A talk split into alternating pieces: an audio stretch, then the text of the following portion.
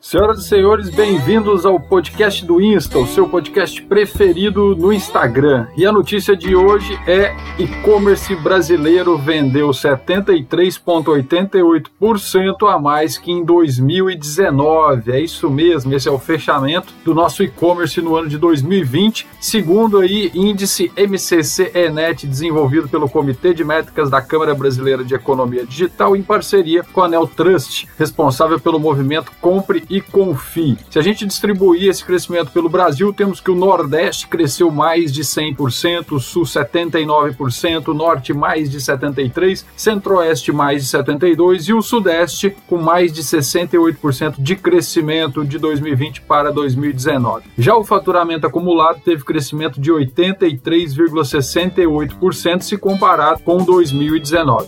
Um grande abraço e até a próxima.